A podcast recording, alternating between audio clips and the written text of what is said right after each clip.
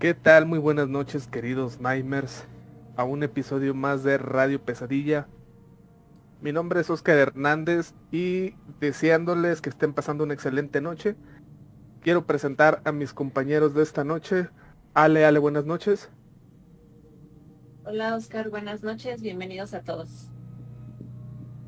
Quiero dar también la bienvenida a Gus. Gus, buenas noches. ¿Qué tal? Pues compañeros y queridos Nightmares, la verdad ya muy emocionado por estar de vuelta y por iniciar una transmisión más. Y también quiero dar la bienvenida a mi compañero y hermano Carlos. Buenas noches. Muy buenas noches, mi querido Oscar. Equipo, ya bastante listos para un nuevo programa de Radio Pesadilla. Así es. Eh, de acuerdo con el tema de esta noche, una pequeña recomendación, una película que precisamente se llama The Schools eh, en español la tradujeron como Sociedad Secreta, así tal cual, no se la quisieron complicar. Ok.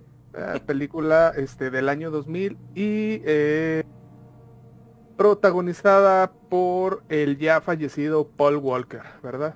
Entonces, pues, por ahí, si, si tienen ganas de, echársela, Estaba chavillo. eh, véanla. No les voy a decir que, que es este la gran obra maestra, ¿verdad? Pero es una película bastante entretenida. Es una película, vamos a llamarla palomera, ¿verdad? Y pues que viene perfectamente como anillo al dedo al tema de esta noche. Este es el episodio número 22 de la cuarta temporada de Radio Pesadilla. Comenzamos.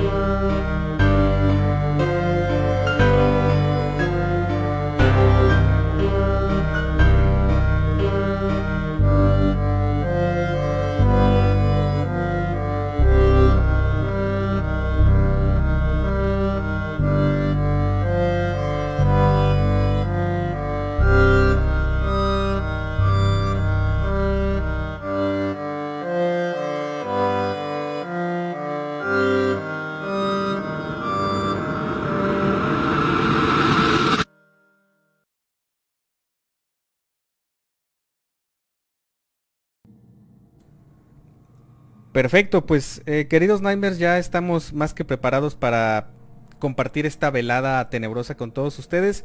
Y mi querido Carlos, me parece que ya por ahí tenemos eh, varios comentarios, ¿verdad?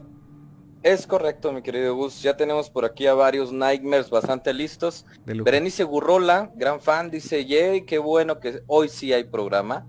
Oye, sí, eh, de verdad, una disculpa. Y pues bueno, ya estamos aquí de vuelta con, con todas las ganas. Muchas gracias.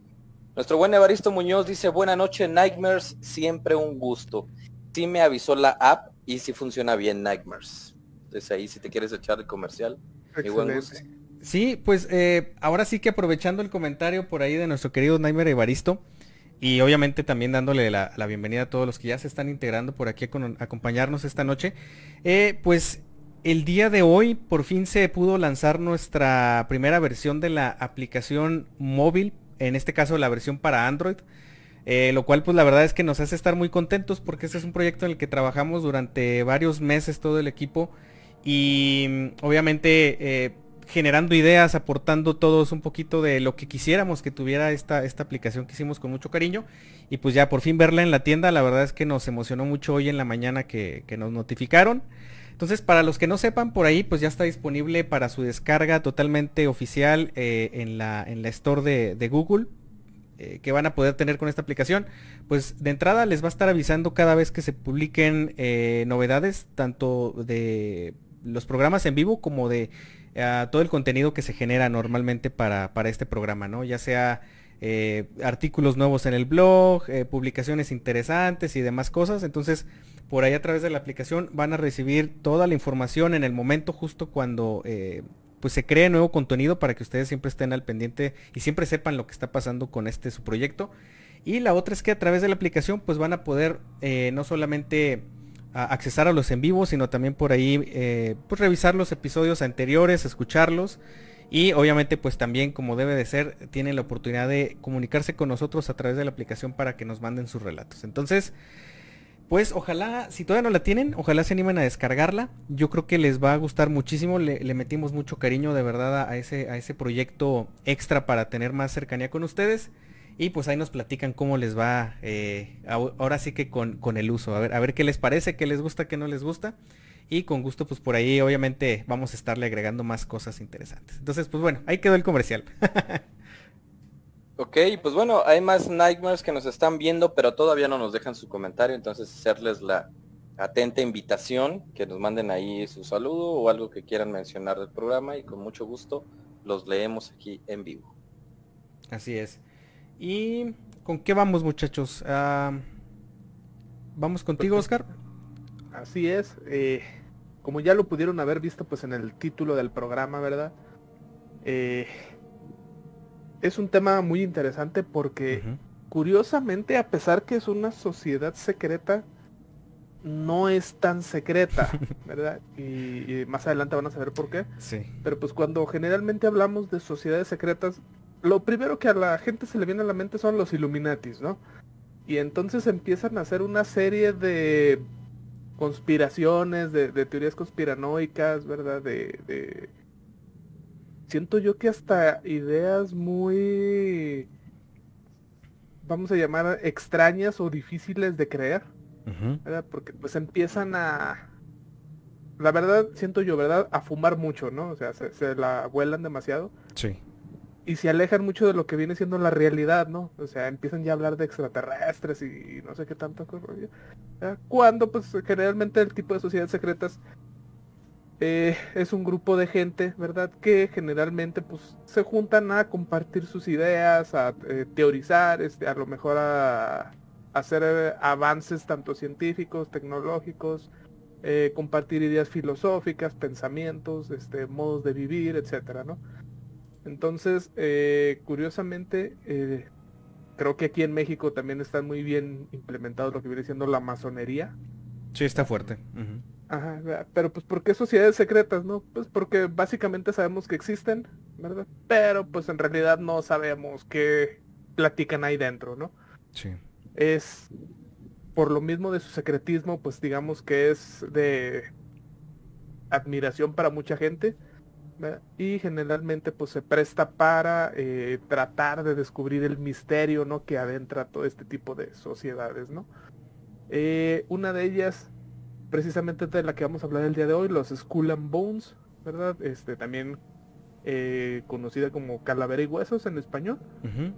Y bueno, pues más adelantito van a saber por qué, a pesar de que es una sociedad secreta, ya que no conocemos realmente los temas que tratan y abordan la, los miembros dentro de la orden, eh, sabe, eh, bueno, ya lo, veremos más adelante, para que les doy más explicación. Sí, de hecho, fíjense que Em, bueno, un común denominador, obviamente, de todos estos grupos que se manejan con cierto secretismo, es, en parte porque tienen una base como más filosófica eh, y obviamente tienen una, fuente formativa. O sea, no es nada más que se junten, pues porque se caen bien, ¿no? no es como el club social, aunque mucha gente pudiera tomarlo como tal.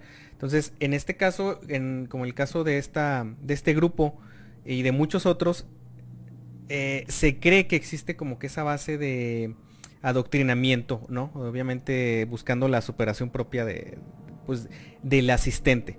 Pero bueno, eh, ya para platicar un poquito más y adentrarnos un poquito más acerca de, este grupo que a mí, a mí me parece muy interesante. De hecho, yo los conocí a través de esa película que salió, ah, no sé si mencionaste, creo que en el año 2000, ¿verdad? Por ahí.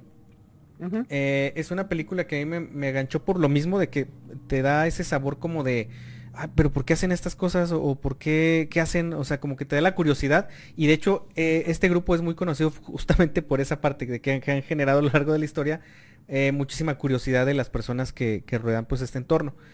Y pues este, este grupo mejor conocido, como su traducción literal, sería pues Calavera y Huesos también tiene eh, otro nombre, muchachos, que es un nombre que a mí la verdad me parece más enigmático. Por ahí, por ahí si estuvieron atentos a la imagen que compartimos, eh, lo van a recordar, van a recordar justamente un número y es porque también se le conoce como la Orden 322 o la Hermandad de la Muerte. Eh, ¿De quiénes conforman o, quiénes son los que se agrupan dentro de este, de este círculo? Pues básicamente es una sociedad estudiantil, eso es algo que hay que mencionar. O sea, eh, son jóvenes en, etapa todavía universitaria. Eh, pero específicamente ellos forman parte normalmente de la, de la licenciatura, de una licenciatura o de las licenciaturas que se imparten en la Universidad de Yale. Eh, esta universidad está ubicada en New Haven, en Connecticut, y obviamente no es una universidad como de mm, fácil acceso, tanto por el tema social como el tema económico. este tipo de universidades, y específicamente la Universidad de Yale, tiene como que ese, mm, e-, ese aspecto de que como no es muy accesible, obviamente personas eh, con cierta importancia eh, social, con importancia política, o al menos con familias que tienen este tipo de, como de mayores influencias, pues son los que llegan a, entrar a, esta, a esta universidad, ¿no? Fíjate, Gus. Sí. Eh, de, que mencionas eso, precisamente eh, dentro de las universidades más prestigiosas de Estados Unidos, ¿verdad? Sí. todos conocemos no Harvard, ¿no? Pero pues está más orientado a lo que viene siendo la abogacía, ¿verdad? Y a la medicina. Sí, tienen sus, carreras fuertes. Ajá, que son como que lo fuerte. Luego está la MIT, ¿no? Que eso ya es carrera técnica, ¿no? Más ingeniería. Y luego está Yale, que precisamente, que está más orientado precisamente a ciencias políticas. Leyes. A leyes, ¿verdad? Entonces, este, es como que las grandes ramas, ¿no? De, de, los estudios, ¿no? Así es. Sí, justamente. Entonces, eh, pues bueno, para que ustedes tengan una idea de qué tipo de universidad es, eh, eso lo complementa perfectamente. Y obviamente el hecho de que se hayan estado formando estos círculos sociales, dejémoslo por el momento con ese término, eh, pues ha generado que, se, que la gente fuera de ese contexto empiece a idear, como tú lo mencionabas al principio, muchísimas teorías de conspiración, que la verdad hay unas que son muy interesantes y hay otras que probablemente pudiéramos creer que ya se salen completamente fuera de lo, de lo habitual, ¿no? Un dato curioso es que existen tres eh, grandes sociedades y una de las más importantes es justamente este grupo de, de, Skull and Bones. Y las otras dos son las denominadas como Scroll and Key, and Key y The Wolf's Head Society. Eh, son, son, las otras dos como sociedades que tienen más impacto y que de alguna forma tienen más influencia. Es, grábense esa parte de la palabra clave como influencia porque va a ser clave para más adelante. Va a ser una llave para comprender un poquito de, mucho de donde parten muchas de las teorías que se creen de, este lugar. Entonces, dejando ya de, lado un poquito el, tema de la conspiración, eh, no es un secreto, es más bien un secreto a voces. Eh, el darse cuenta que muchos de los digamos, eh, jóvenes prominentes que han pertenecido a este grupo de Skull and Bones han logrado tener pues bastante éxito en su vida profesional. De aquí han salido personas con influencias políticas, obviamente bastante fuertes, que eh, han entrado directamente a instancias gubernamentales, perdón. Eh, hay gente que ha entrado a la Suprema Corte, ha habido presidentes de Estados Unidos que formaron parte de estas líneas. Eh, gente también muy con muchísima influencia dentro de la, de la CIA, de la Agencia Central de Inteligencia, y muchísimos otros eh, pues gabinetes de abogados. Pudieran decir, bueno, pues son abogados, estudian leyes, es normal y es natural que entren a estos puestos, pero eh, ojo aquí, muchas universidades tienen alumnos muy exitosos, pero esta universidad y justamente quienes han formado parte de este School and Bones se cree y se dice que como que pues ellos tienen la llave o, tienen el designio de involucrarse en aspectos de muchísima influencia, obviamente para tener pues algo de control sobre la sociedad. Entonces, pero bueno, ¿cómo se forma? Eh, yo creo que es bien interesante conocer también un poquito de la historia, ¿verdad, Ale? Sí, eh, pues precisamente toda esta eh, sociedad, digámoslo, empieza a formarse para 1832 aproximadamente. Eh, tras una, digamos, discusión o una disputa entre eh, varias sociedades que ya existían eh, sobre los premios de una sociedad o como un grupo que era el Phi Beta Kappa.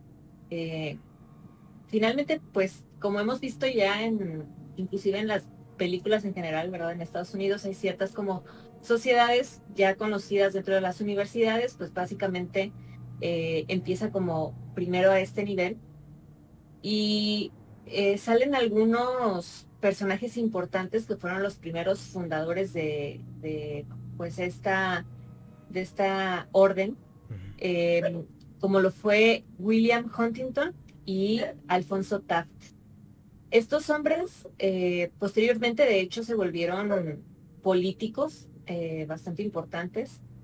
Mm, William Huntington, de hecho, también estaba involucrado, o sea, era un hombre de negocios ya mm, hablando fuera de su grado universitario, eh, que inclusive decían que estaba como involucrado en todo lo que era el tráfico de opio y un montón de cosas ahí también, ¿verdad? Entonces, este, varias cosas por ahí. Entonces, ellos fueron los primeros miembros de esta sociedad que eh, junto con otros 12 miembros pues estuvieron involucrados en el inicio de, esta.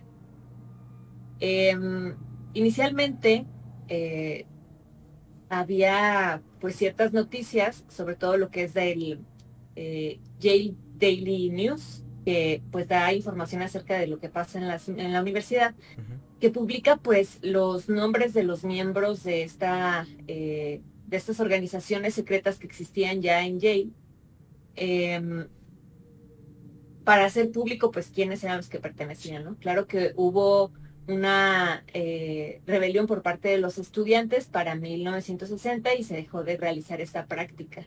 Eh, básicamente, pues, eh, la lista de, de, nombres de quienes pertenecen actualmente o de los miembros de ahorita y de las cosas que realizan, mm, como tal, no está así como distribuida abiertamente, eh, pero en sí sí se sabe pues quiénes son los miembros de la sociedad.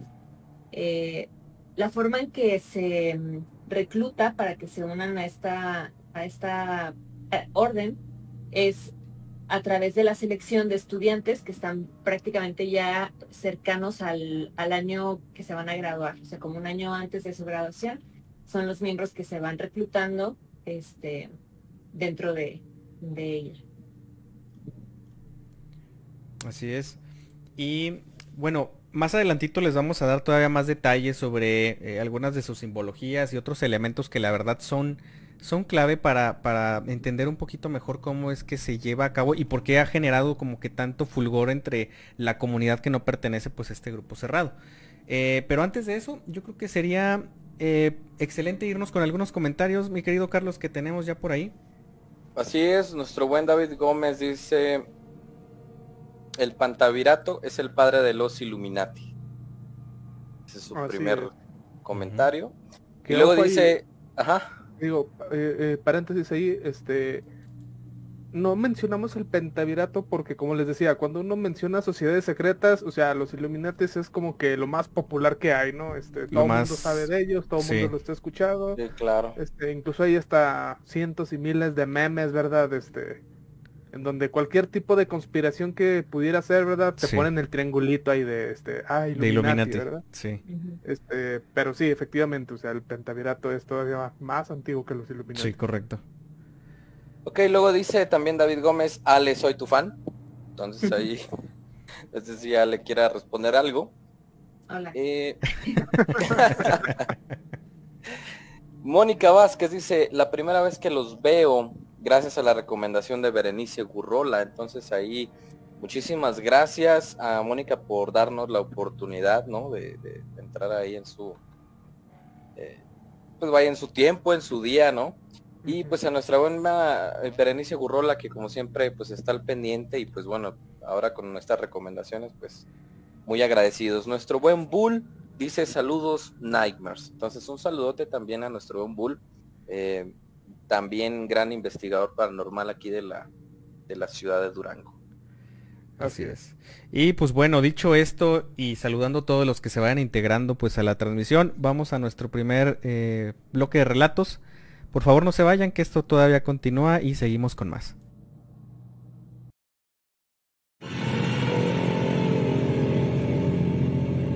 ¿Te han contado o te ha pasado algo sobrenatural? Manda tus relatos a nuestro WhatsApp 52 618 145 56 55 o entra en nuestra página web www.radiopesadilla.com. Tus anécdotas serán transmitidas en vivo y serán parte del archivo macabro de Radio Pesadilla.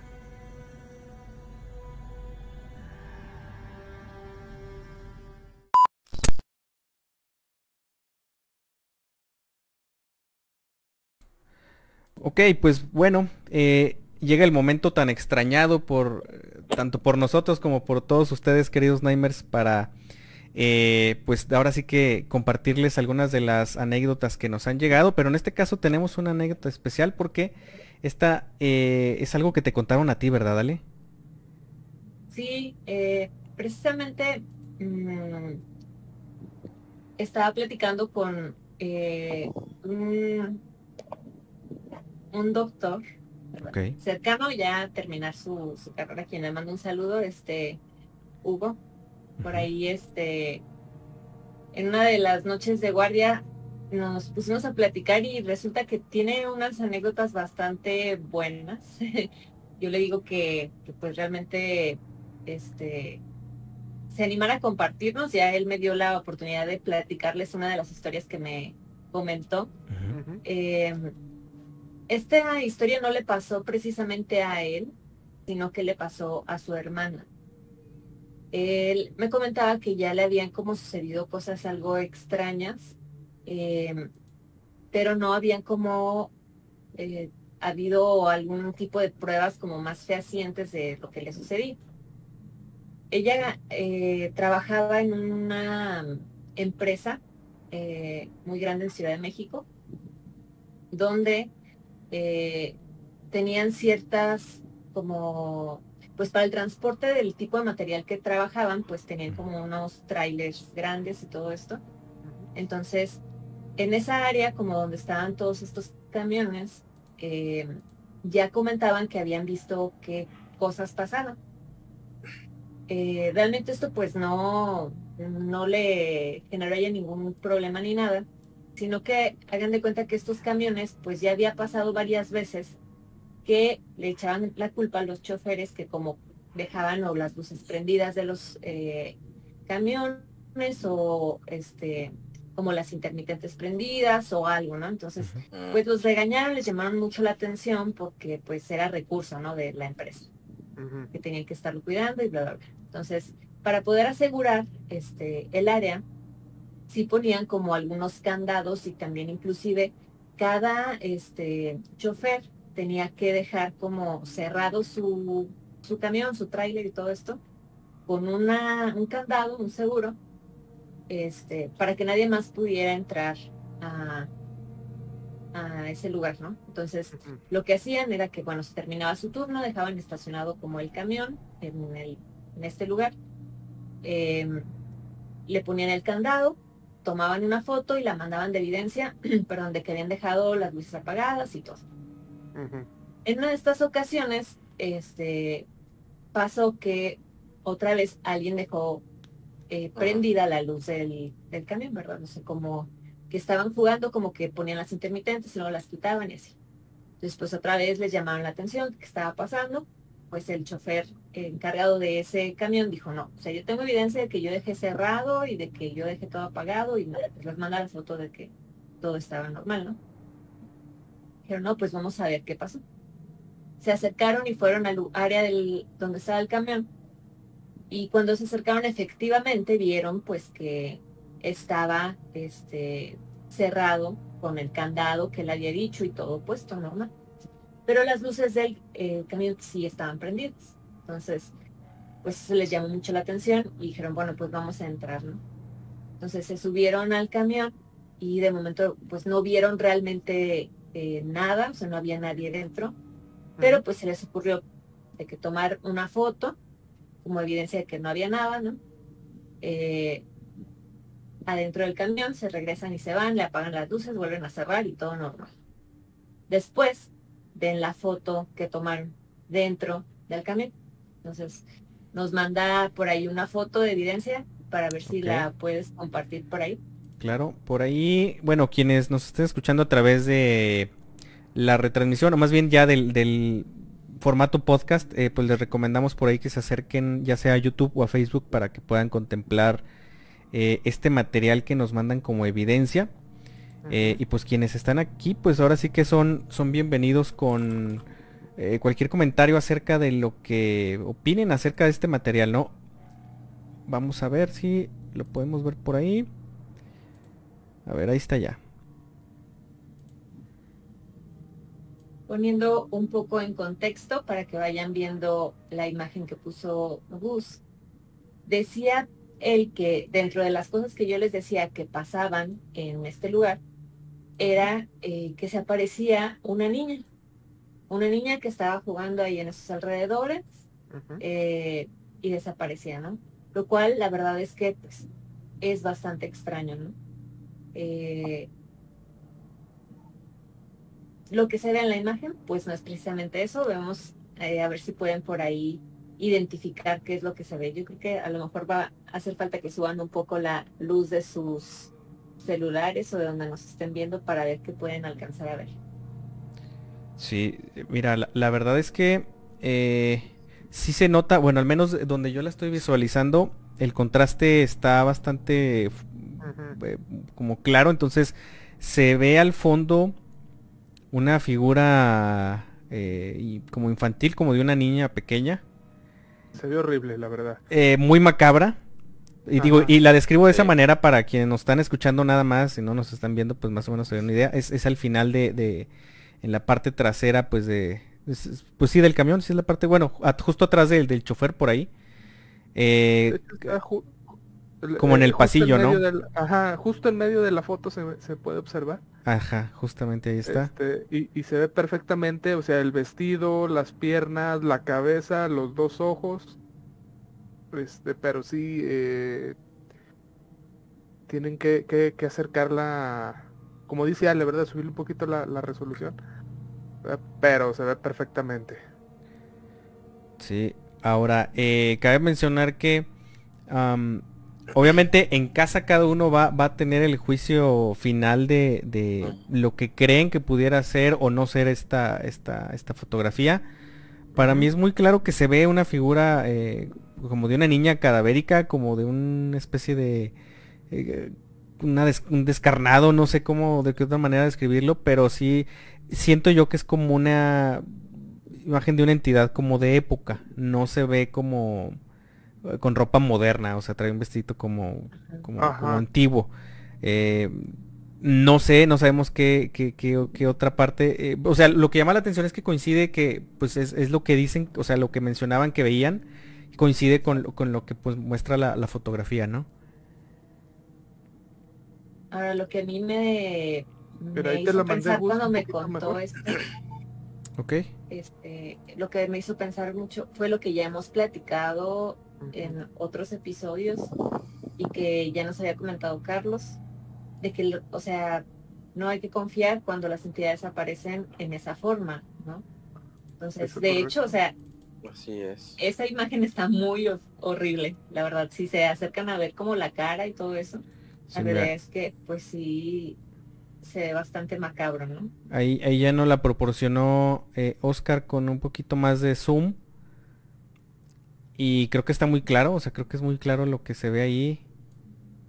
Ah, ¿Sabes qué? ¿Por qué me da, me angustia más? Eh, yo hace muchos años por ahí tuve la, la, mala fortuna de encontrarme con uno de esos famosos como álbumes de fotos pues antiguos en los que pues por lo general ponían las fotografías de las personas cuando fallecían, o sea, ya cuando fallecían los, adornaban, eh, les ponían sus mejores ropas y luego la, familia se tomaba fotos con ellos. Entonces yo tengo familiares que conservaron ese álbum, ¿no? Yo me lo llegué a encontrar y me acuerdo muy clarito que, había, una, había una fotografía donde estaba una... Era, era una de mis tías abuelas o no sé si más para allá o si seremos parientes todavía o ya no pero era como que una de, las tías eh, ya de hace muchos años y en los brazos traía a su bebé porque ambas murieron durante el parto. Pero le pusieron un vestido muy así parecido y me dio mucho escalofrío ahorita que lo estaba viendo. Por eso, por eso definí que pues la época no coincide con, la ropa, ¿va? Sí, está muy... Ahí, te mandé Gus la, foto otra vez con un poquito este de, mayor contraste y luz. para que la puedan apreciar un poquito mejor. Está. Un segundito.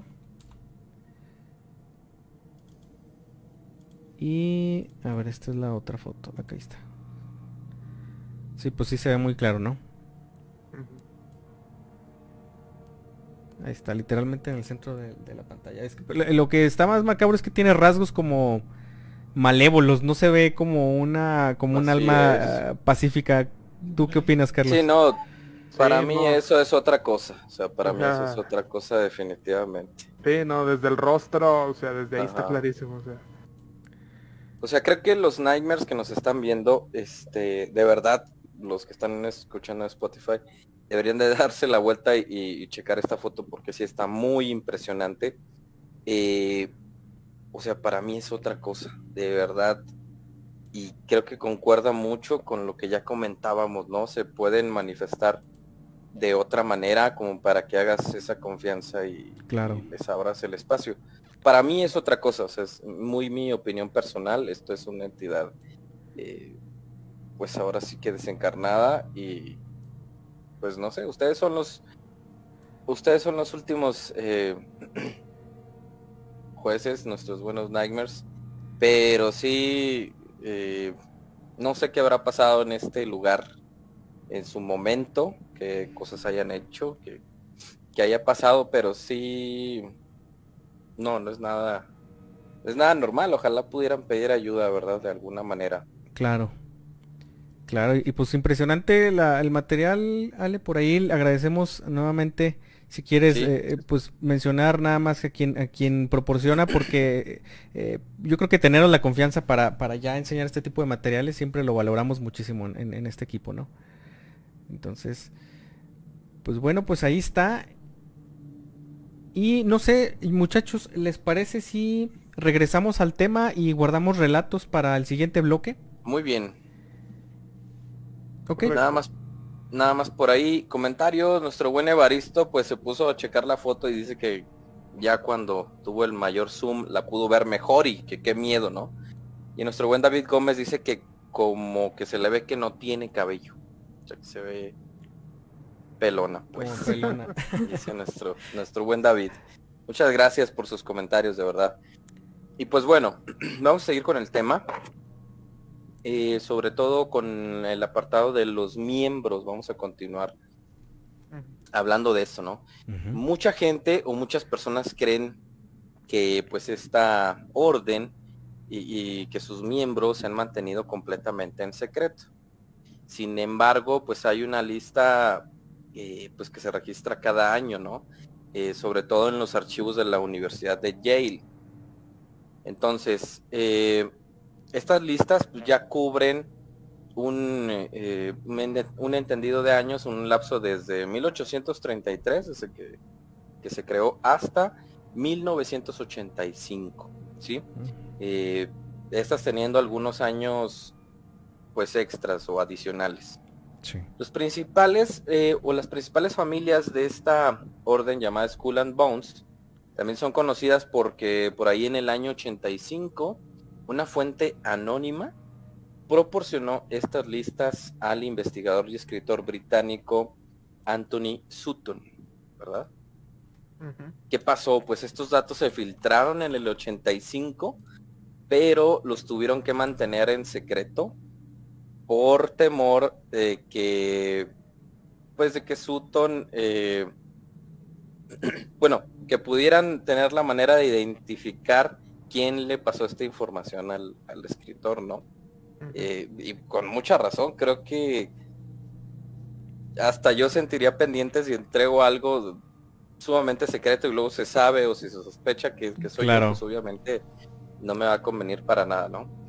Finalmente por ahí se reformateó esta información como apéndice en un libro que se llamó Fleshing Out Skull and Bones ¿verdad? O Desenmascarando a los Skull and Bones, que fue una compilación por ahí editada por Chris Milligan y publicada en el 2003, ¿verdad? Por ahí viene esta información.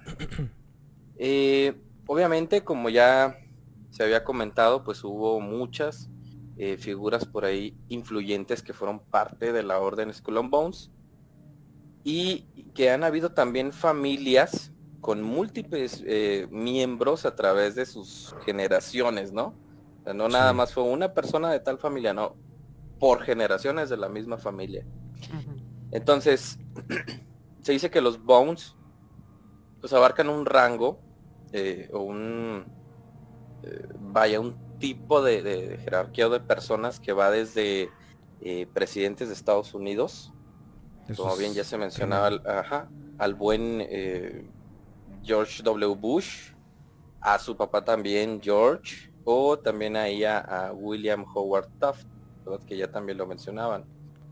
Y también han pertenecido eh, jueces de la Corte Suprema, ¿verdad? Por ahí eh, pasando también hombres de negocios y senadores como el señor John Kerry, eh, pues el cual se postuló la presidencia en el año 2004 y que fue secretario de Estado durante el gobierno o la administración del señor Barack Obama. Ok, pues son, son nombres que la verdad resuenan y acá les van otros muchachos, porque la verdad es que esto eh, es, a lo que se ha prestado, porque eh, si les sonaron estos nombres y, y, algunos de los otros que les voy a mencionar también les suenan, es porque pues a esa magnitud y a ese nivel está este tema, ¿no? Em, antes de mencionar los nombres, nada más un dato importante. Ellos utilizan em, una bandera, un símbolo, un, símbolo a, manera como de una especie de, logotipo. Obviamente no como los modernos, sino un logotipo como los que se utilizaban antes. Porque este lo tienen desde 1833 y es nada más y nada menos que la bandera de Russell Trust Association. Perdón. ¿Qué es Russell Trust Association? Es una empresa que está constituida legalmente en New, Haven, en Connecticut, en la misma ciudad donde está la universidad, y eh, que fue obviamente constituida desde el año de 1856. O sea, ellos empezaron a utilizar primero la bandera, después se constituye la empresa y posteriormente pues se quedan ya con este como símbolo. Eh, ¿Qué es lo característico de la bandera? Es que pues es un, es un cráneo eh, con dos fémures como atravesados como las banderas de los piratas más o menos. Eh, y pero lo, notorio aquí es que también tiene el número de 322 justamente entre la zona donde se cruzan las, las dos este, como, como huesos fémures. Eh, un dato interesante es que existe pues cierta simetría entre las cuencas oculares del cráneo. Antes de irnos a, a platicar un poquito sobre este famoso número del 322, quiero comentarles que un poquito, un datos extras sobre la Russell Trust Association, porque me llamaron la atención hace días que estuvimos este, trabajando en lo del tema. Fíjense, eh, una de las fuentes de financiamiento de esta empresa es nada más y nada menos que la familia Rockefeller. Otro de los que financian eh, y que han dirigido equipos dentro de esta empresa es el grupo de Morgan's Guarantee Trust de JP Morgan, que estamos hablando de economía a niveles muy, muy por encima de los propios gobiernos. Em, por ahí hubo inferencias también de los dueños, bueno, ellos, de hecho son dueños de una compañía que se llama Standard Oil, por si les suena, es una de las compañías más fuertes en tema de combustibles, eh, pues no nada más en América, sino en muchos otros países. No, pues sí, desde los Rockefellers, o sea, es prácticamente el monopolio de petróleo. Sí, sí, sí. Entonces, eh, otros nombres que por ahí les, a lo mejor les van a sonar, eh, son por ahí eh, la Fundación Ford, Lyndon Johnson, y pues por ahí John F. Kennedy. No les digo qué hacía cada uno, pero quiero que sepan que todos ellos han formado parte de, o han tenido participación, para no decirlo de una manera equivocada. Entonces ahora sí muchachos, eh, ¿qué significa o por qué el número 322? Eh, le llaman ellos la, cifra clave, ¿no? De, este grupo. Y esto, bueno, se cree que tiene una razón de ser como la mayoría de, los simbolismos en este tipo de, grupos o de asociaciones. Y esto es porque en el año 322 a.C. es el año en el que muere el orador griego Demóstenes. ¿Ok? O sea, tomaron como referencia el año en el que fallece este señor para tomar eh, pues ese, ese, número. Y según una de las tradiciones de los Skull and Bones, eh, la diosa de la elocuencia, Eulogia, marchó en ese año al Paraíso para volver posteriormente en 1832 y unirse a la sociedad secreta. Em, si ustedes buscan eh, fotografías, van a, ver un edificio muy característico. Em, pero básicamente este edificio se le conoce como la tumba. ¿Ok? Es, el nombre que se le dio.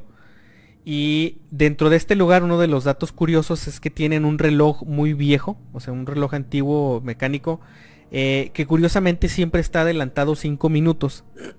Y es también otro simbolismo característico que tiene esta, esta sociedad que les hace como con tener conciencia de que ellos deben de estar eh, adelantados a los demás. O sea, en el mundo son las 10 con 17, nosotros vamos adelante del mundo. O sea, nosotros vamos todavía eh, como con una visión muchísimo más adelantada a la visión de cualquier persona normal, lo que obviamente los eh, pone en una mentalidad en la que pues de, superioridad, ¿no? Eso, eso, creo que está, está bastante claro, ¿no? Em, mm. y pues bueno, ese es un dato que a mí me pareció bien interesante. Creo que no hay fotos del reloj, sin embargo, pues es un dato que se ha hecho muy conocido.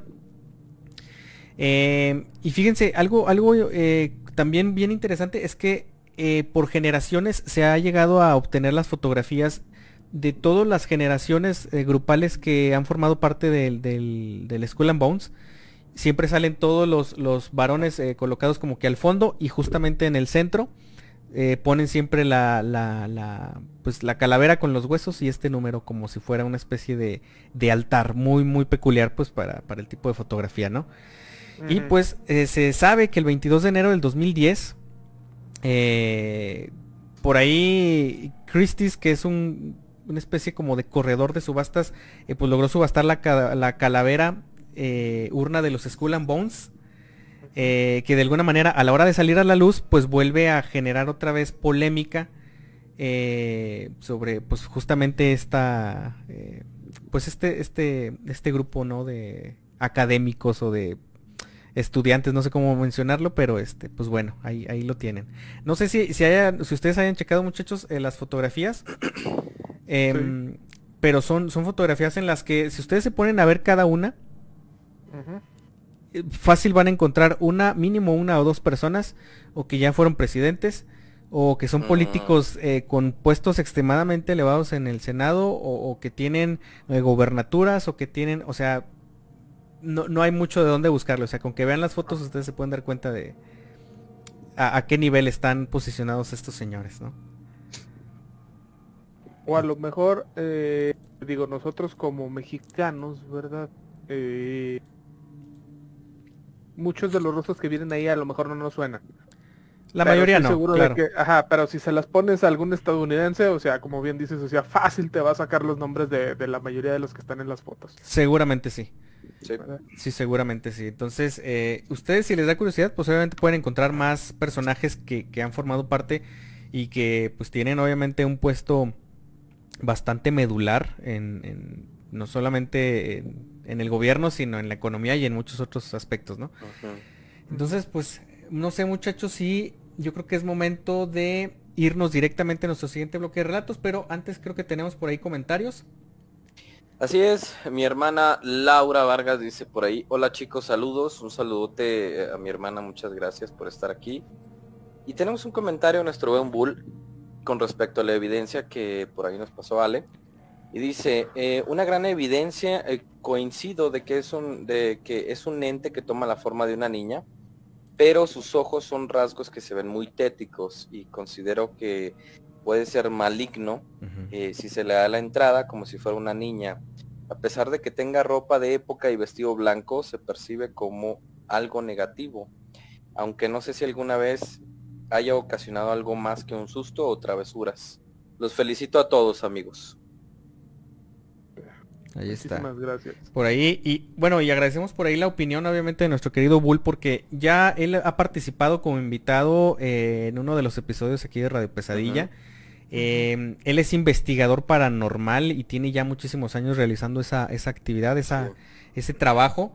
Y pues por ahí, eh, nada más para aprovechar, pues le mandamos un saludote y por ahí sigue pendiente, ¿eh? Habíamos hablado hace ya meses eh, de hacer una colaboración por ahí con, Contacto Sobrenatural, que es, que es su, equipo. Entonces, pues a ver si nos podemos poner de acuerdo porque hay varios lugares muy interesantes que creo que podríamos, este, podríamos visitar. Y por acá tenemos otro comentario de parte de Salma ah, Contreras, que esta noche no nos acompañó. No sé quién sea esa muchacha, pero Salma Contreras dice, gran noche amigos, muchísimas gracias por vernos. A Salma, que, que la verdad no sé quién es, pero no, no es cierto.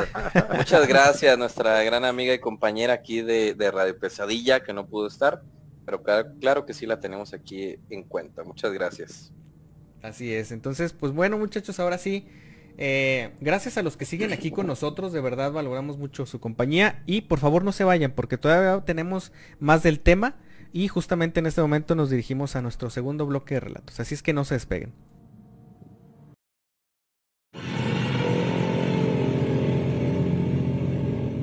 Nightmare, te invitamos finalizando este programa a que nos busques y nos sigas en nuestras redes sociales, TikTok e Instagram. Complementa la experiencia espeluznante con todo el material exclusivo que tenemos para ti.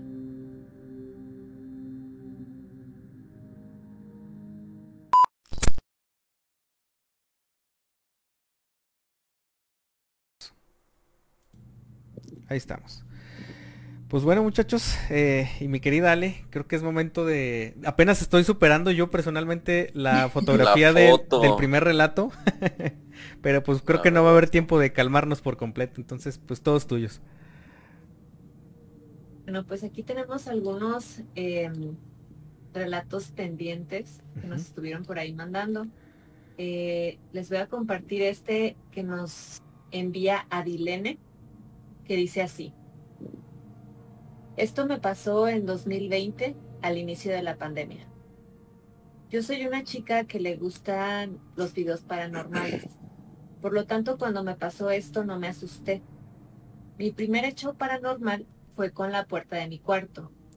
Estaba en la cama viendo mi serie favorita con la puerta cerrada, ya que no me gusta que me interrumpan, ni mucho menos vean qué estoy haciendo.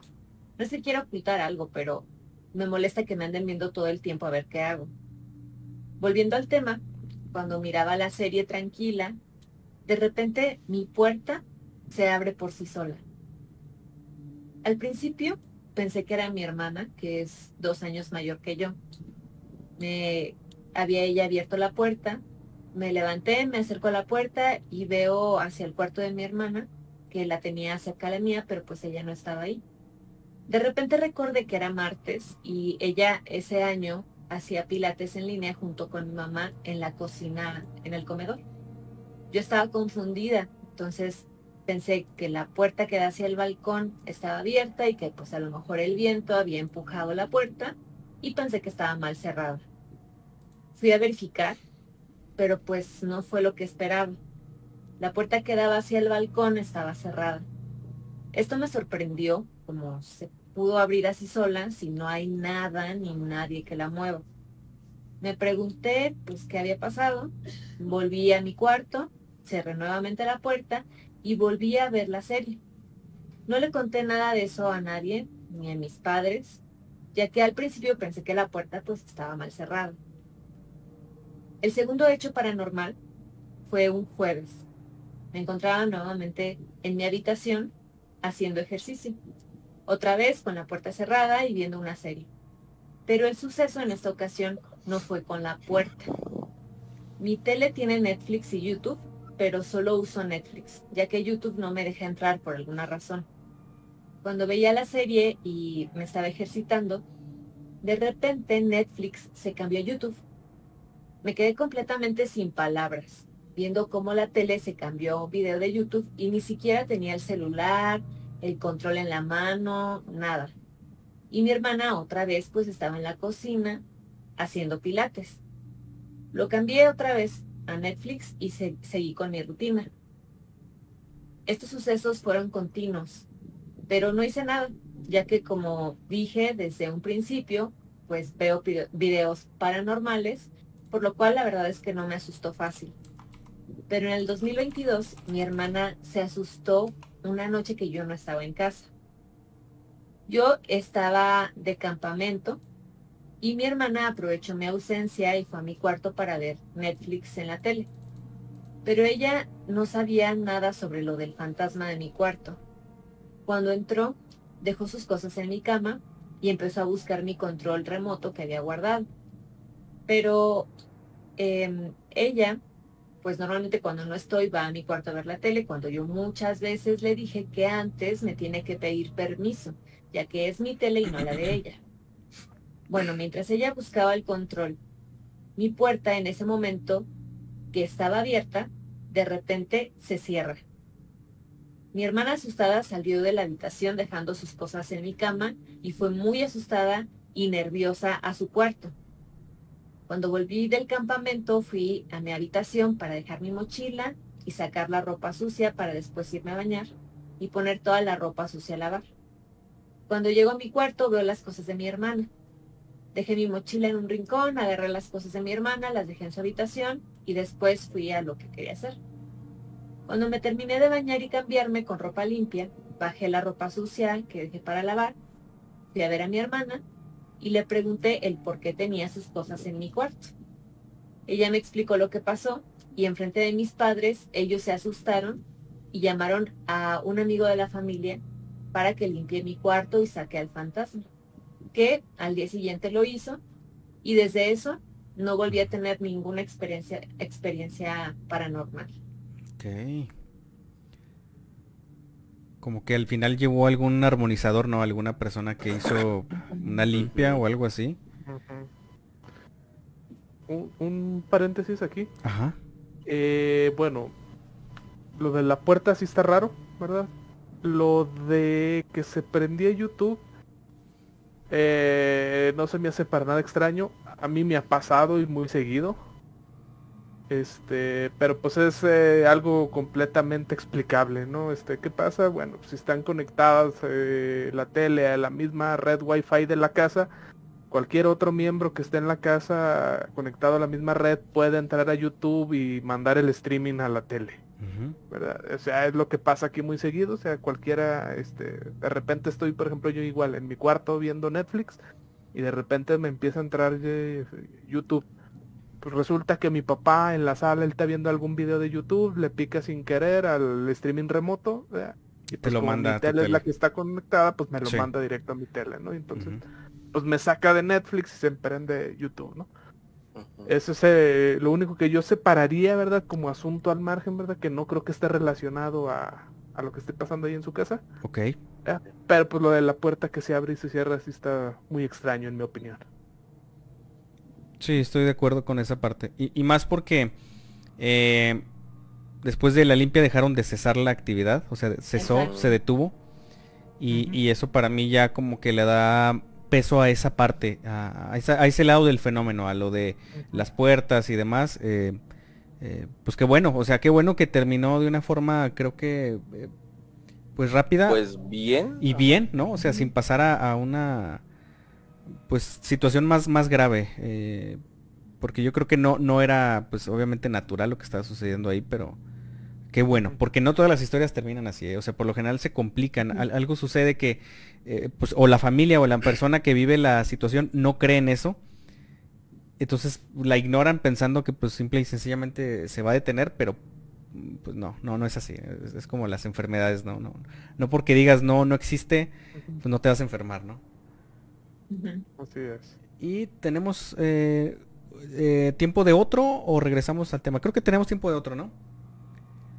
Eh, les voy a compartir uno muy chiquito. Ajá. Que nos manda Lalo Martínez. Muy bien. Dice así. Estábamos mi hermana y yo acostados en una cama de una plaza viendo pelis en la noche. Yo tenía como siete años. Nada raro dormir con mi hermana. Entonces siento una ligera brisa viniendo desde la puerta.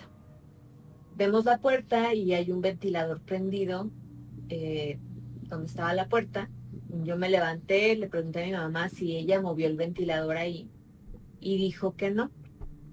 Puse el ventilador en su posición y dormí. Esa noche fue súper rara. Como que alguien le movió ahí. Un ventilador. está. Bastante extraño. Este, digo, para que no le entendió, ¿verdad? Estaban viendo la tele. Y de repente en la puerta apareció un ventilador prendido, ¿verdad? Entonces, Sí, no. Mm, sí está muy extraño, ¿no? Que de, repente volteas a tu puerta y hay un objeto ahí Sí, que claro. no estaba antes, ¿no? Sí, de entrada sí. Y, y bueno, eh, se tiene la teoría, ¿verdad, Carlos, de que muchas entidades como que tienen esta necesidad de consumir energía a través de los aparatos? Sí, creo que tú lo habías mencionado en alguna ocasión. O, o a lo mejor ando, igual y te eché la bolita a ti, no, no lo dijiste tú, ¿verdad? Pero...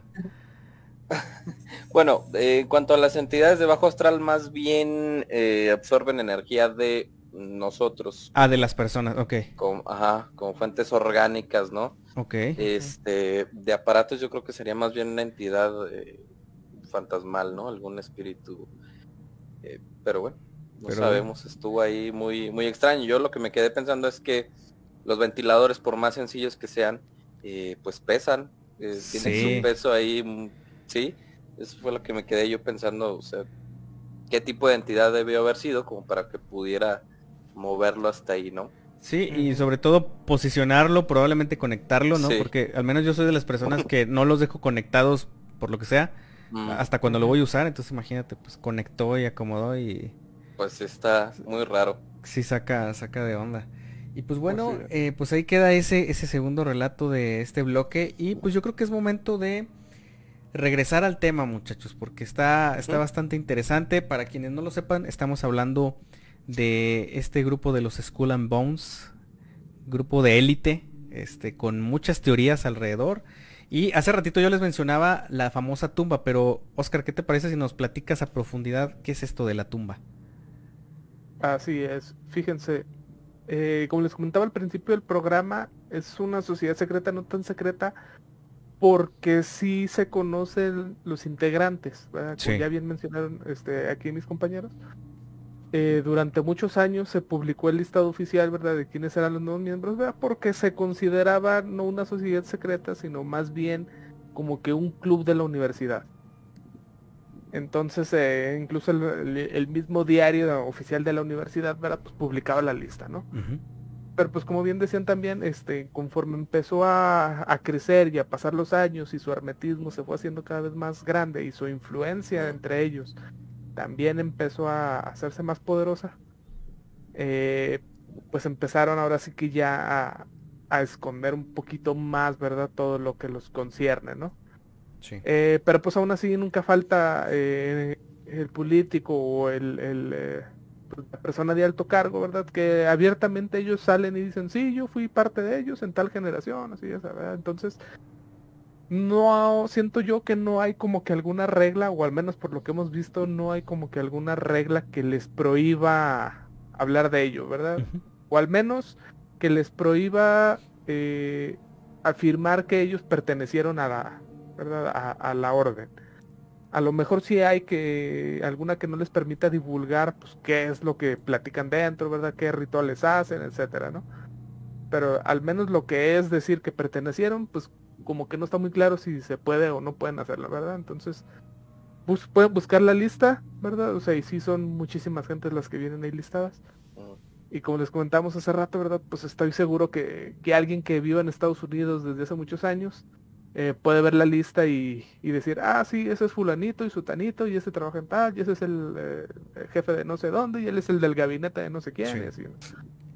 ¿Verdad? Este, como decían también al principio, Ale nos comentaba, eh, los miembros que pertenecen a Skull and Bones son seleccionados cuando ya nada más les queda un año en la universidad. No eligen a novatos, o sea, sino que más bien a gente que ya está por egresar.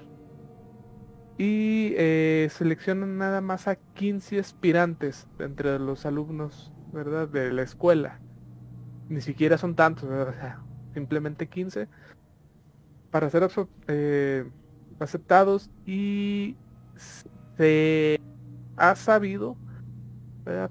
Porque pues alguien habló, ¿verdad? O algún periodista logró recabar la información que eh, deben de someterse a un macabro ritual en el que incluye el que deben de contar toda su historia sexual a los demás miembros de la orden eh, mientras yacen en el interior de un ataúd. Esto de modo este, pues, de que lo- los participantes, ¿verdad? Este, pues puedan decidir si el candidato, digamos, que tiene las aptitudes necesarias, ¿verdad? Pues, para pertenecer a, a la orden, ¿no? Eh, esto lo ven como... ¿Cómo les explico? Como una- Hay... Mira, hay... eh, esto lo han dicho los psicólogos. Ok. hay tres caras de una persona. Una es tu rostro público, el que todo el mundo te ve, el que todo el mundo conoce, el que te saluda, etcétera, ¿no? Está tu rostro, vamos a llamarlo privado, ¿verdad? Que solo tus más allegados conocen de ti, ¿verdad? A que le cuentes tus problemas, ¿verdad? Etcétera. Y hay un tercer rostro oculto que no le cuentes absolutamente a nadie. Entonces, eh, toda esta, vamos a llamarlo, pues prueba, es precisamente para ver qué tan dispuestos están a llegar, ¿verdad? A contar precisamente tus más bajos este, secretos. ¿verdad? Para ver si eres digno de confianza. Porque como ya hemos visto, los cargos y las alianzas y el poder que llevan los miembros y los ex miembros y los patrocinadores y todo esto es de altísimo nivel. O sea, como bien decías, Gus, o sea, son hasta poderes arriba de un presidente. o sea, Sí, muchas de las veces. Ajá, entonces no le pueden dar el acceso a pues a alguien que tiene dudas o a alguien que saben que no va a cumplir los requisitos, ¿verdad? Claro. Entonces, eh, su nivel de- es muy muy estricto, ¿verdad? Para poderlos ingresar. Ahora pues, ya la sociedad evalúa si los candidatos eh, logran entrar o no, ¿verdad? Obviamente, conociendo a la sociedad estadounidense, al menos en los años, eh, todavía hasta los años 90, pues se favorecía a los candidatos pues que fueran básicamente eh, blancos, que fueran católicos, ¿verdad?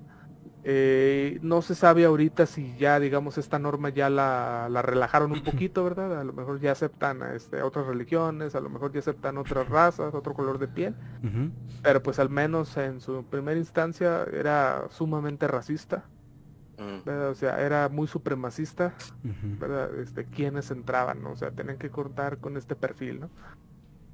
Eh, y también, eh, pues como decían, influía mucho eh, a la familia a la que pertenecías, ¿no? Si eras una familia adinerada, cuyos miembros, este, han sido pues muy respetables, este, incluso que hayan pertenecido a la misma orden, pues era un poquito más fácil entre comillas, ¿verdad? Pues acceder, ¿no? Este, a ganarte tu cupo, ¿verdad? En cambio, si venías de alguna familia, pues pobre, ¿verdad? Este, que hubo casos en los que lograron entrar, ¿verdad? Pero pues eh, eran muy, muy, muy poquitos, ¿no? O sea, básicamente todo el que entraba es porque ya tenía casi, casi una recomendación, ¿no? Eh, de acuerdo con los miembros, ahora sí que disidentes de esta orden, eh, se dice que ellos cenaban dentro de la tumba eh, con platería que llegó a utilizar el mismo Hitler, Ok. ¿verdad? Sí. Este. Con platería pues me- me- nos referimos a, pues, a la vajilla, ¿no? A los cubiertos. Sí. Este, y pues que llegaban a, pues, a cenar cenas bastante costosas, ¿verdad? Que no era de, que en realidad esto de las cenas costosas no es extraño, ¿no? O sea, estamos hablando de que pues para entrar a Skull and Bone tenías que, o sea, tienes que pertenecer a Yale, ¿no? O sea, que no es la universidad de la esquina, ¿no? Sí, no, no. O sea, entonces se lo podían permitir sin ningún problema. Eh, los miembros nuevos, pues se les da el nombre código eh, de Knights o Caballeros, ¿verdad?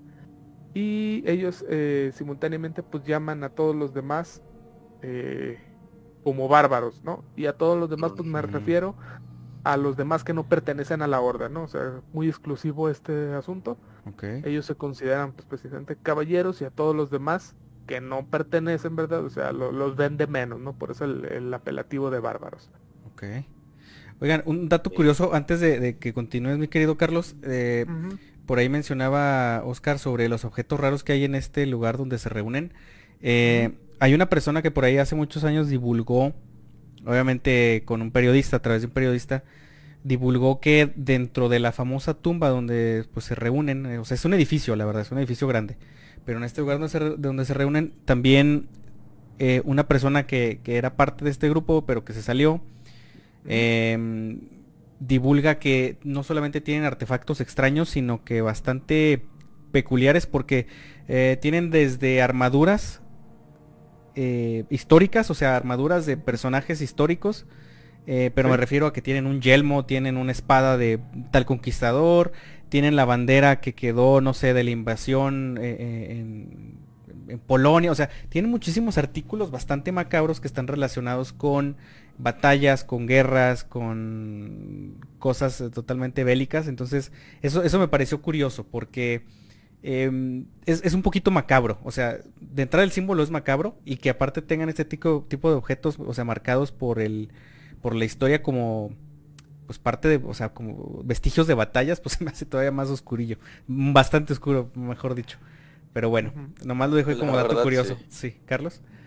Ok, pues bueno, dentro de la orden, eh, desde que fue fundada, ha iniciado a unos 2.500 miembros aproximadamente. Entonces, eh, debido a esto, pues es muy raramente que se haya dado el caso de que hubiera más de 600 miembros eh, de la fraternidad con vida, ¿no? Y obviamente, eh, pues esto da una idea de que es una extraordinaria coincidencia de que dos de sus miembros eh, se disputaran la presidencia, ¿no? Ujú. Ok, entonces pues bueno, a través de los años se tiene la creencia de que eh, los Skull and Bones han participado en muchas actividades ilegales, ¿verdad? Ya entramos un poquito en lo, en lo turbio. mm, Y bueno, o sea, es que han surgido eh, muchísimas especulaciones en torno a, a la orden, ¿verdad?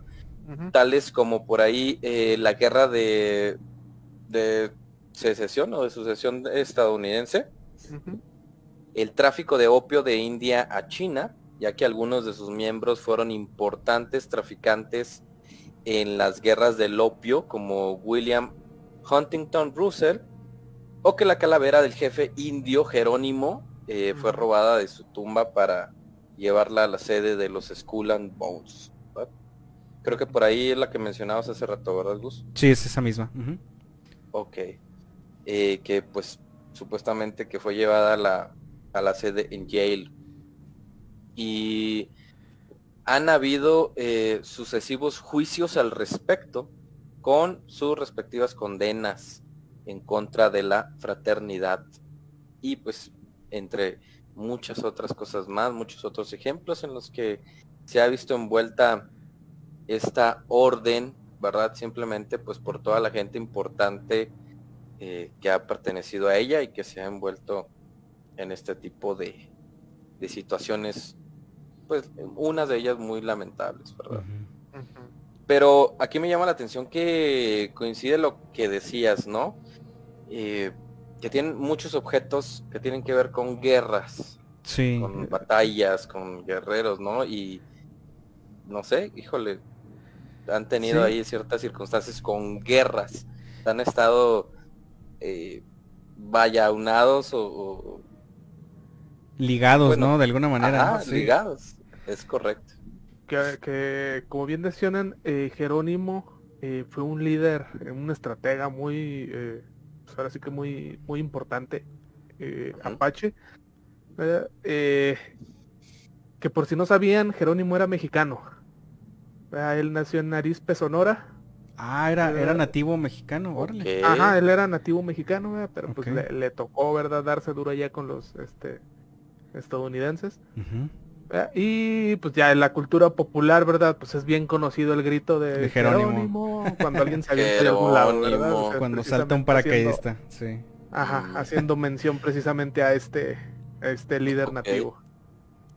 Oigan, yo tenía un dato curioso, perturbador que contarles que tiene que ver con el tema Ajá. Eh, de esto de las sectas y de que, bueno, por ahí mencionaba Oscar que una de las sectas más conocidas, una orden muy conocida es la de los Illuminati y otra orden es la de los masones.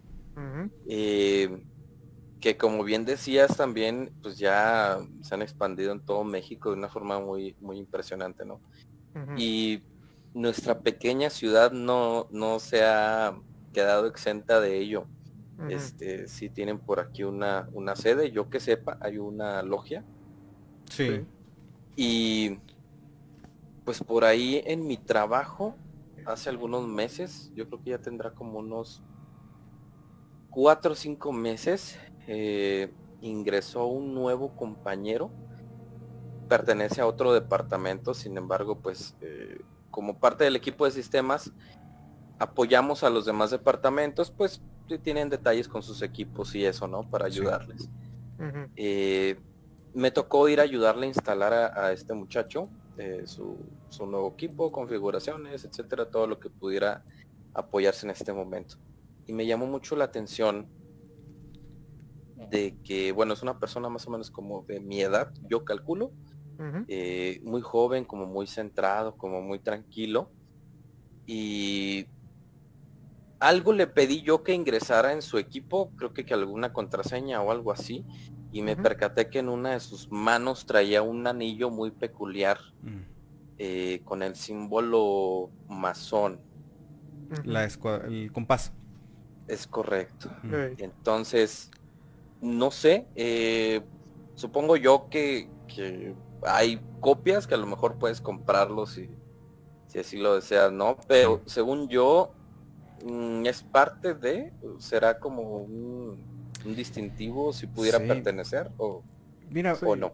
Es muy probablemente sí sea, porque al menos las personas que yo tengo la certeza de que han formado parte de mm, pues de las filas de, de la logia, de la gran logia, quién sé cómo la, la mencionan, Mm, eh, creo que la de aquí es la de Guadalupe Victoria, tienen algún distintivo de vez en cuando, hay unos que lo traen en el carro, hay otros que lo traen a manera de un pinecito, o sea, no es como que se oculten que son, Ajá. pero ojo aquí, no te dan detalles.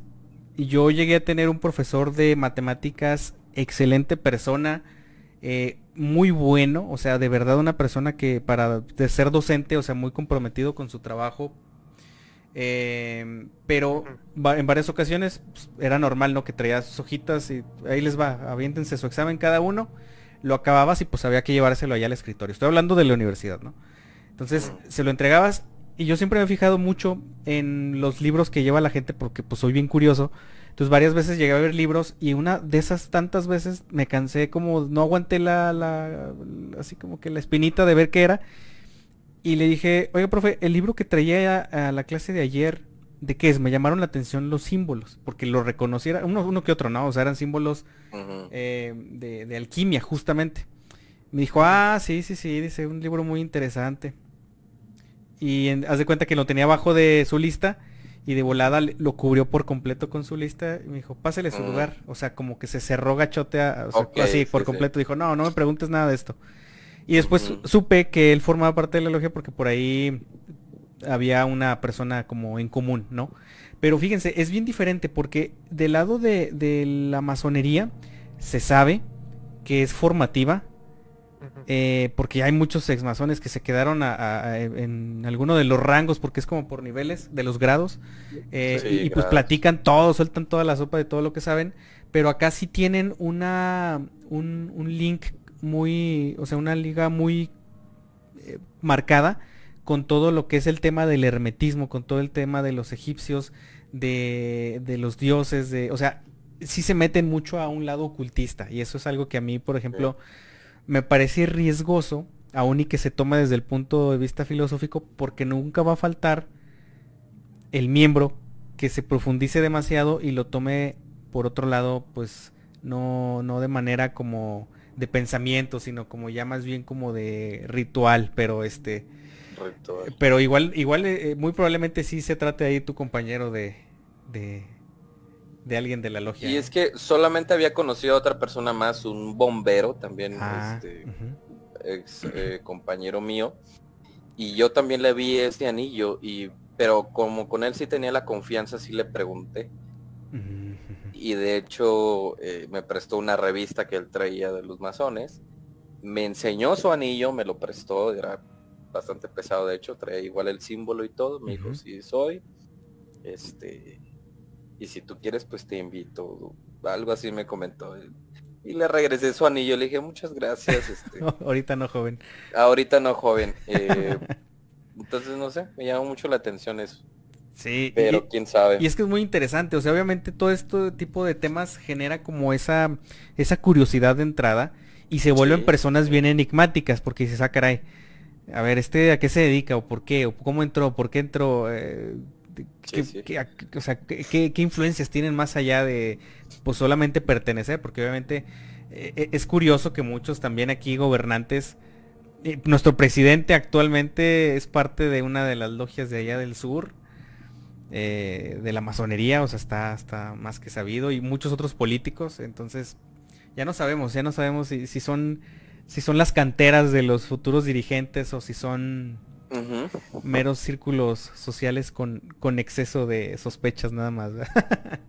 Por aquí nos dice Baristo que por ahí en calle Victoria y Pino Suárez, eh, por donde está un templo, eh, en cantera, dice, está por ahí un lugar que Ah, parecer, mero. pues, son símbolos masones, que él no sabe si sea la sede, y sí, es la logia precisamente que, que yo también tenía conocimiento. Sí, justamente ahí está. Este, y creo que por ahí está otro comentario, mi querido Carlos, arribita de ese.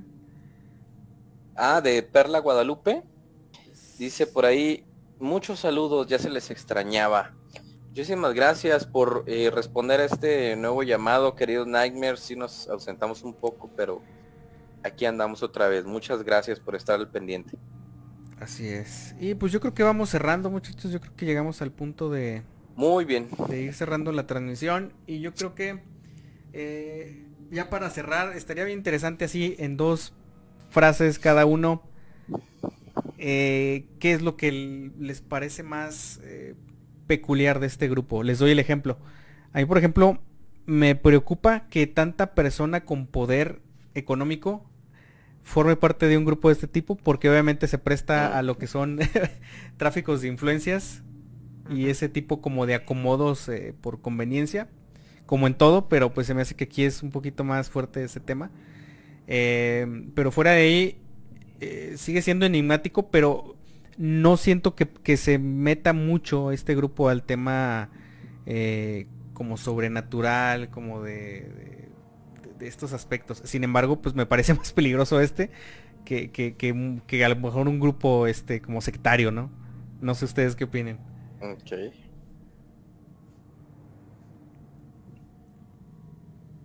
Creo que sí lo que dices está está muy interesante. Creo que me hubiera gustado saber un poquito más de yo creo que no es sencillo, pero saber si tenían alguna orientación por ahí sobre eh, rituales. Como bien se sabe, los masones sí llegan a hacer rituales Sí, de, varios. ciertos tipos. Es igual hubiera sido muy padre saberlo. Eh, pero creo que sí es dependiente, ¿no? Es, da mucho pendiente lo que dices de tener un regente, eh, un gobernante que pertenezca a este tipo de grupos, porque creo que es bastante obvio que él tomará ciertas decisiones o llevará a cabo ciertas acciones, tal vez no solo con un estado, ¿no? Sino con el país entero, Sí. que vaya a, vayan a ser encausadas a los fines de esta orden eh, para conveniencia o tal vez simple y sencillamente en el tema monetario, posiblemente por ahí destinar recursos a pues a que siga creciendo, apoyarlos, no sé. Sí. Sí, sí, sí está de pensarse. ¿Tú, vale? Yo creo que esa parte del pues del poder y tan involucrados que están en, en la política y en la situación económica.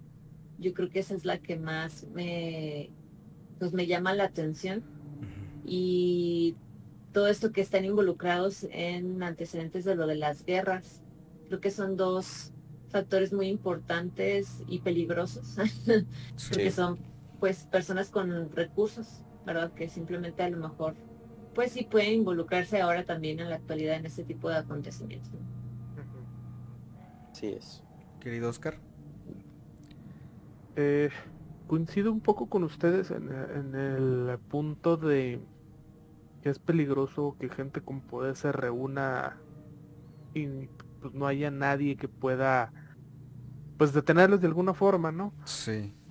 Este, pero haciendo un poquito la comparativa que dijiste hace rato, Gus, este, con otro tipo de sectas, por ejemplo. Sí. Eh, se me hace... Está complicado porque eh, a mí en lo personal me daría más miedo los otros tipos de sectas que estas en general. Porque si bien es verdad que estas pues velan por sus intereses económicos, ¿verdad? Eh, pues digamos que al ser figuras públicas, ¿verdad? Pues siempre tienen cierto freno, ¿no? Para hacer algunas acciones, al menos en público, porque pues, lo más seguro es que sí las hayan hecho, pero pues ni, ni nos hemos enterado, ¿no? Claro. Sí, claro. Pero en el otro caso sí se me hace un poco más aberrante porque pues son sectas que se dedican a hacer brujería, a hacer magia negra, a sacrificar gente, este, a traficar con niños, este, a hacer un montón de cosas. Que a lo mejor este tipo de sectas como Skull and Bones, a lo mejor no sabemos, también hacen, ¿verdad? Pero al menos no estamos, al menos no sabemos nada de ellos, ¿verdad? Sí, pasan O sea, al menos no salen las noticias de que, ah, sí, hicieron esto, hicieron otro, ¿no? Igual con los masones, ¿verdad? O sea, no sabemos que en realidad qué, hacen adentro, ¿no? Entonces, eh, me preferiría en estos casos quedarme un poquito ignorante y no saber del tema. ¿verdad? A que Por después seguridad. estemos, sí, este, a, estar viendo después en las noticias, ¿verdad? De, como les decía, este tipo de sectas de, pues es que ahora hicieron genocidio masivo y se mataron 1800 miembros tomándose algún, ajá, exactamente, ¿verdad? Este, o como hemos visto con sectas satánicas de que no, pues es que lo agarraron y pues en su iniciación vio cómo mataban a su mamá enfrente de él. O sea, a mí se me hace mucho más aberrante todo este tipo de acciones a sentarse a discutir a lo mejor cómo qué acciones va a tomar el mundo en ciertos casos, ¿no? Claro.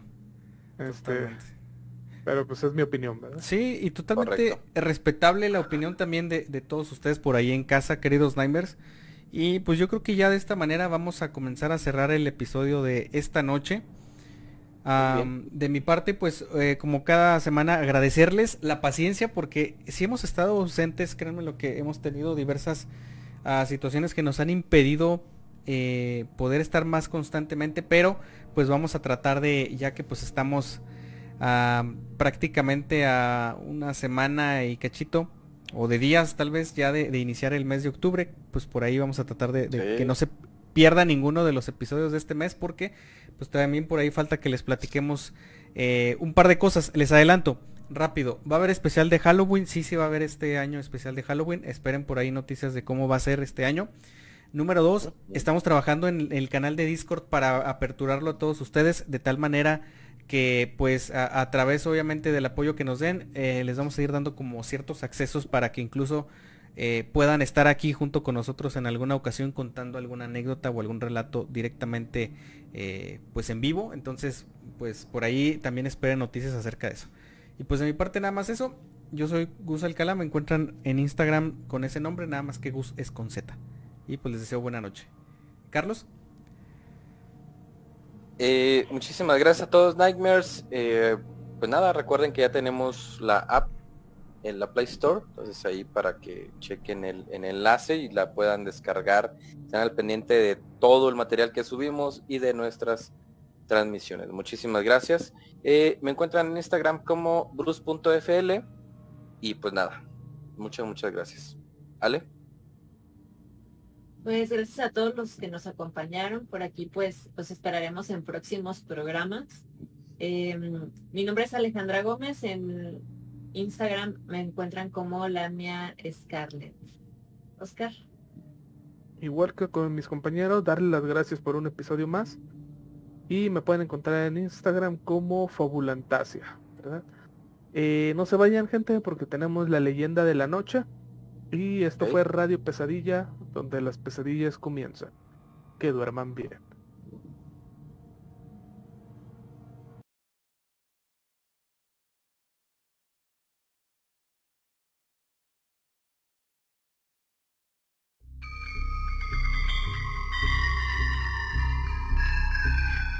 Una leyenda para antes de dormir.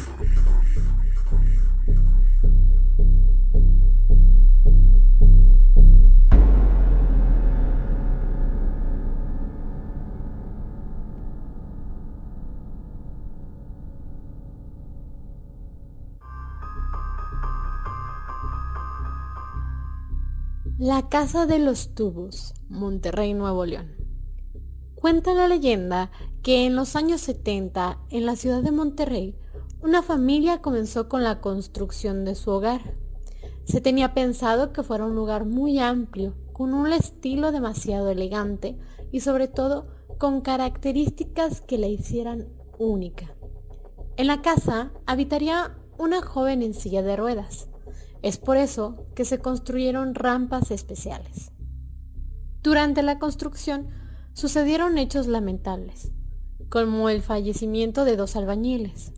Se dice que este fue el inicio de la maldición que cayó sobre la casa.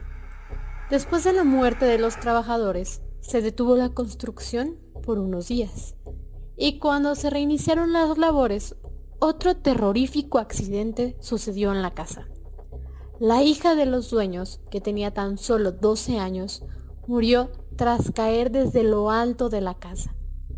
Cuenta la leyenda que desde varios años una familia quiso comprar la casa que en ese entonces estaba abandonada. Cuando la familia fue a ver las instalaciones, un niño que jugaba en el interior del domicilio cayó desde el mismo lugar que la hija de los dueños y este también falleció. Las personas empezaron a decir que la casa estaba maldita. Incluso algunos vecinos han dicho haber visto a la niña dentro de la casa, mirando hacia afuera a través de una ventana. Dicen que la muerte tan repentina causó que la pequeña no fuera al cielo y que desde entonces su alma quedó en la casa y que la niña Espera algún día encontrar el camino y así poder descansar en paz.